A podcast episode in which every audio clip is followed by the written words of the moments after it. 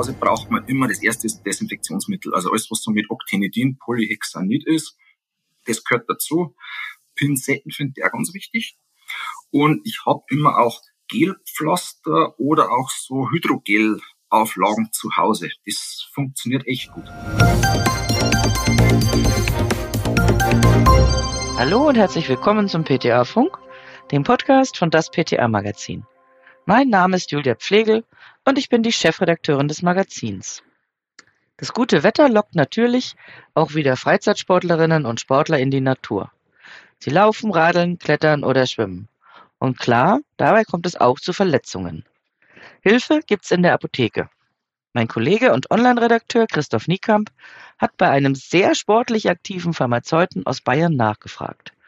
Hören Sie rein, welche Tipps er für die Versorgung von Sportverletzungen parat hat. Viel Spaß beim Zuhören. Jede Woche läuft der Apotheker Christoph Kaiser so zwischen 30 und 60 Kilometer.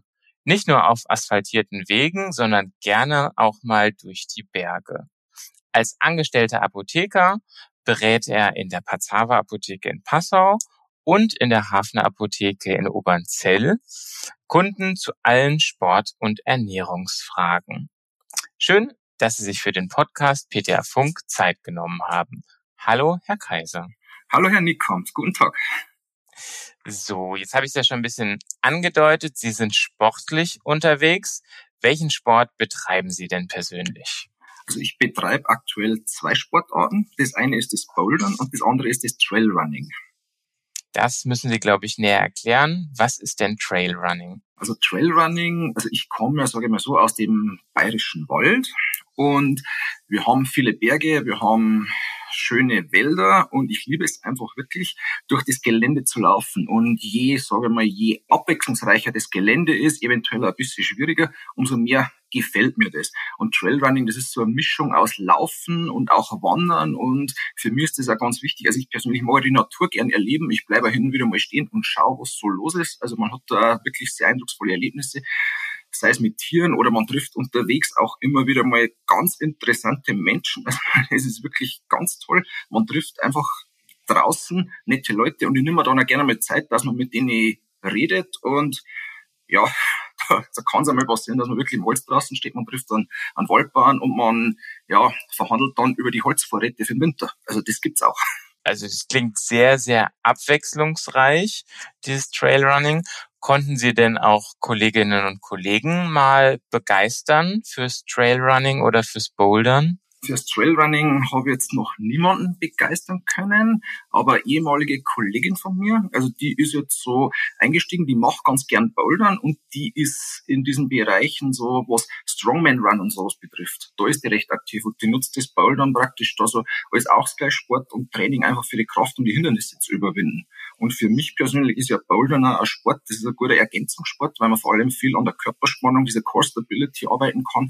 Und so gesehen ergänzt das perfekt. Und meine Kinder machen da auch ganz gerne mit. Das heißt, beim Klettern, was wird da alles gestärkt? Ja, da wird auch diese Rumpfmuskulatur oder die Rückenmuskulatur wird da ganz stark gestärkt. Also man kriegt da bessere Körperspannung, weil wenn man jetzt auch längere Strecken läuft, das erste, was ermüdet ist, im Endeffekt so richtig ermüdet ist, dass man von der Haltung, diese aufrechte Haltung verliert.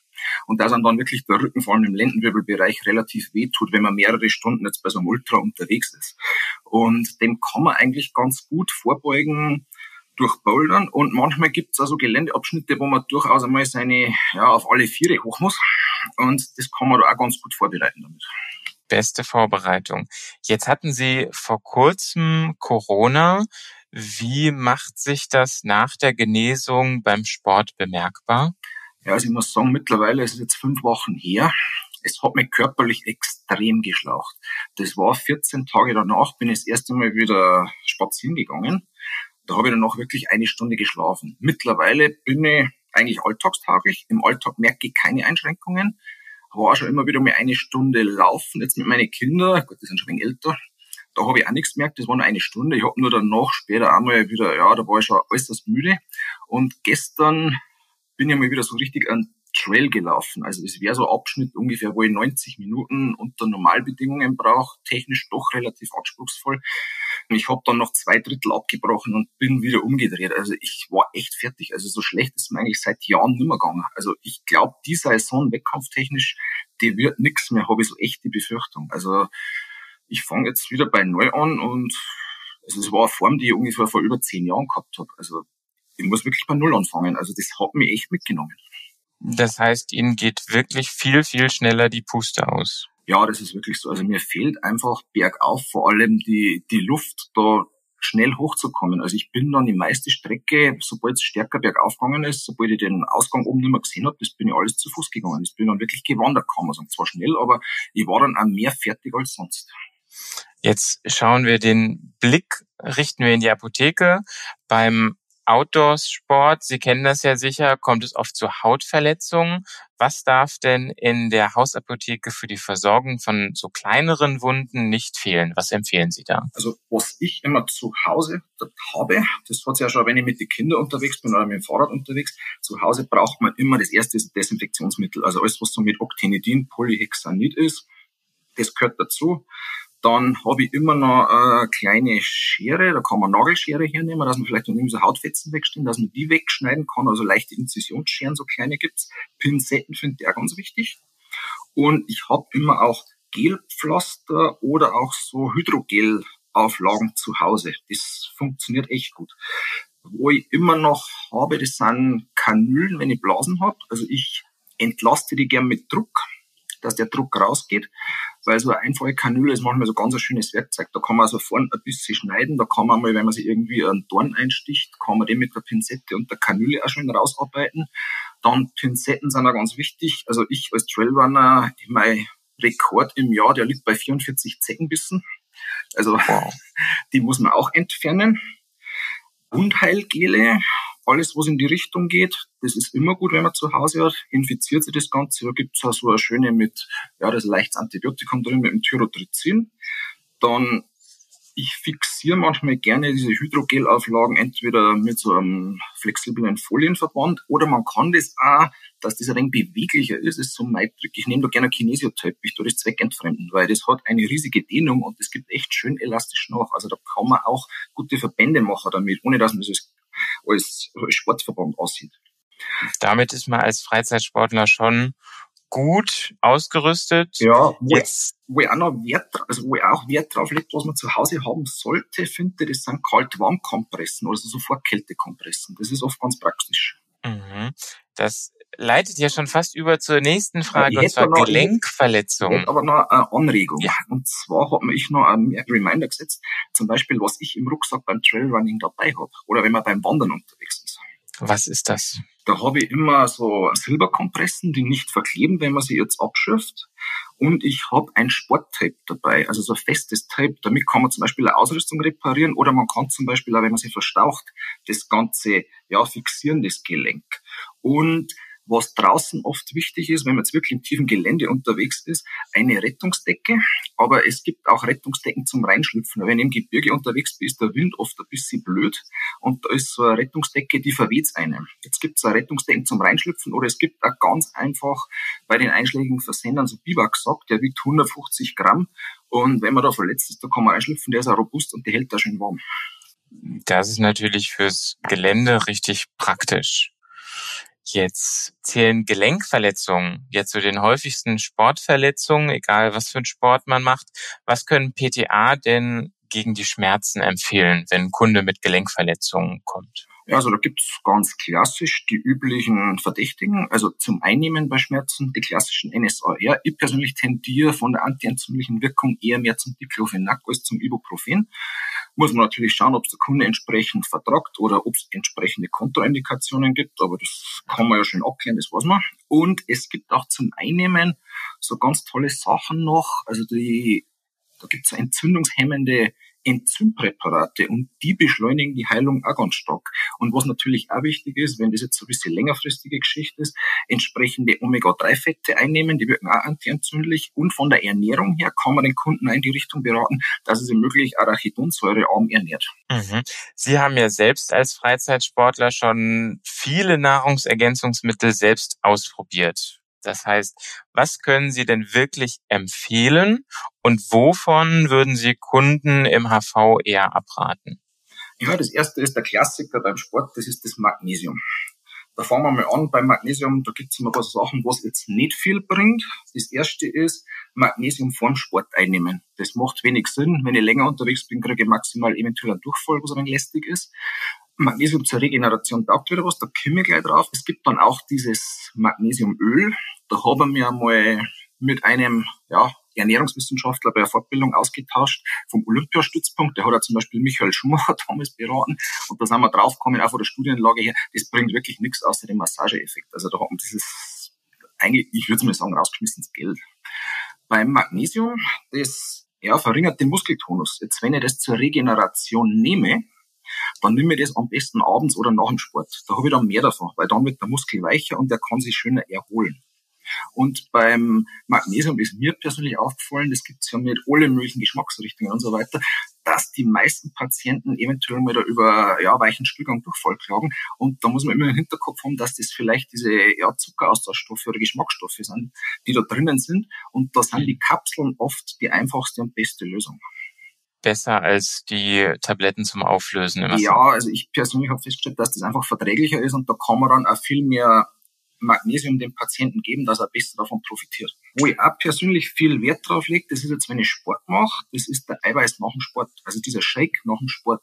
Da ist einfach, ja, die Muskeln werden durch den Sport beansprucht, die werden beschädigt und da braucht der Körper dann Eiweiß, das zur Verfügung steht. Das ist so wie die Bausteine, die er braucht und die kann man dann einfach so schnell es geht, man kommt rein vom Sport, trinkt den Shake, dann geht das möglichst schnell ins Blut, die einzelnen Aminosäuren und stehen den Körper als Reparaturbausteine zur Verfügung. Manche machen das mit, ganz gezielt mit Aminosäuren, da sind vor allem diese verzweigkettigen Aminosäuren zu erwähnen, diese BCAA, weil aus denen kann der Körper einfach ja ein bisschen andere Aminosäuren auch synthetisieren und die dienen dann, äh, also die wirken dann an ja, körpereigenen Muskelabbau entgegen und dienen der Energie, ja, dienen einer gleichzeitig der Energiegewinnung. Und man hat dann auch eine Verbesserung der Ausdauerleistung in manche ja, Studien gesehen mit teilweise bis zu zehn Prozent. Und das kann man dann auch im Training und Wettkampf recht gut einsetzen. Ich habe das ja schon mal selbst ausprobiert. Ich habe mir das als Kapsel mitgenommen und habe dann ja pro Stunde so im Schnitt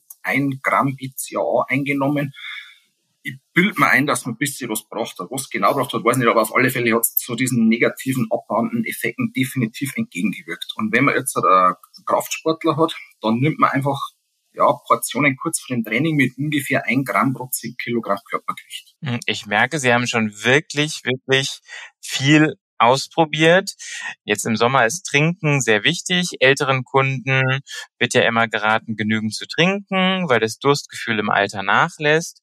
Was sollten Sportler denn beim Trinken beachten? Es kommt immer darauf an, wie weit man läuft. Wenn man jetzt einfach nur so eine halbe, dreiviertel Stunde läuft, man müsste in dem Fall nicht trinken.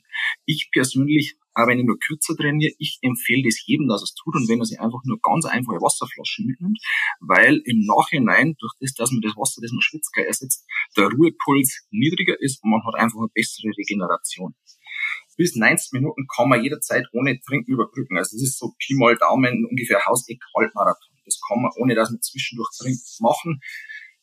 Es ist ein bisschen besser, wenn man zwischendurch einfach mal einen Schluck nimmt. Bei Langstrecken, das ist alles so Richtung Marathon. Man nimmt, der Körper kann pro Stunde jetzt ja so zwischen 600 bis 900 Milliliter je nach Größe praktisch aufnehmen. Das entspricht da ungefähr dem, was man schwitzt.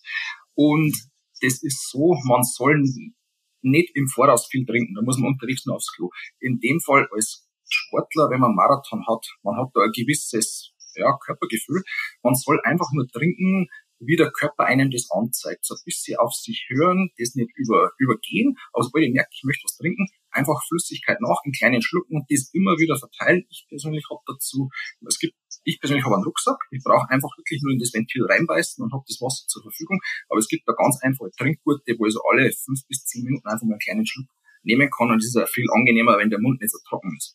Und dann ist natürlich beim Trinken auch noch ein wenig umstritten. Es gibt Effekte mit Natrium. Man verliert auf Langstrecken so ab vier Stunden mhm. plus Natrium. Da gibt's Leute, die sind da ganz empfindlich, die kriegen noch Krämpfe, die sind teilweise weiß auf der Haut, da sieht man das Natrium schon draußen. Und die Wissenschaft geht da ein wenig auseinander. Der eine sagt, man soll es ersetzen, der andere nicht. Ich persönlich habe für mich festgestellt, so ungefähr ein Gramm alle zwei Stunden, wenn man Natrium zu sich nimmt. Man kann schauen, ist das in dem, ja, in dem ISO drinnen oder ich habe auch manchmal Tabletten mitgenommen. Dann ist die Wahrscheinlichkeit, dass man Krampf kriegt, ein bisschen niedriger, weil unter Belastung bei Langstrecken ist meistens das Natrium schuld an den Krämpfen. Ich habe das auch schon mal überdosiert, das kann man auch, das ist kein Spaß, ich habe wirklich schon pelzige Zunge und sowas gehabt. Also man muss da vorsichtig sein, man muss da Gefühl dafür entwickeln. Aber im Normalfall, wenn man, wenn einer meint, ja, er hat so, er trainiert über zwei Stunden pro Tag, da würde, das ist der beste Tipp, der trinkt einfach nach dem Sport eine entsprechende Tasse Brühe, oder es gibt da auch die Frugiase-Sporttabletten, die sind auch hervorragend. Jetzt haben Sie ja wirklich einiges an Tipps mitgegeben. Damit sind die PTA gerüstet für die meisten Fragen von Freizeitsportlern. Ja, ich hätte eventuell noch was zum Vitamin D, darf man kurz na klar, Vitamin D ist ja in aller Munde, da wird ja. viel drüber geredet und viele Fragen gestellt. Also weil Vitamin D, das hat ja im Körper viele Funktionen. Also es ist natürlich klar, dass das die Aufnahme von Kalzium aus dem Magen-Darm-Trakt und in die Knochen praktisch fördert.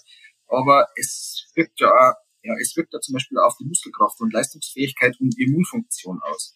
Und das ist heute halt im Sport auch wichtig, weil wenn man einfach den ja, Vitamin D-Spiegel hochhält, ist die Wahrscheinlichkeit, dass man jetzt Atemwegsinfekte kriegt, die ist einfach viel geringer. Und auch die Leistungssteigerung ist in gewissem Ort auch da.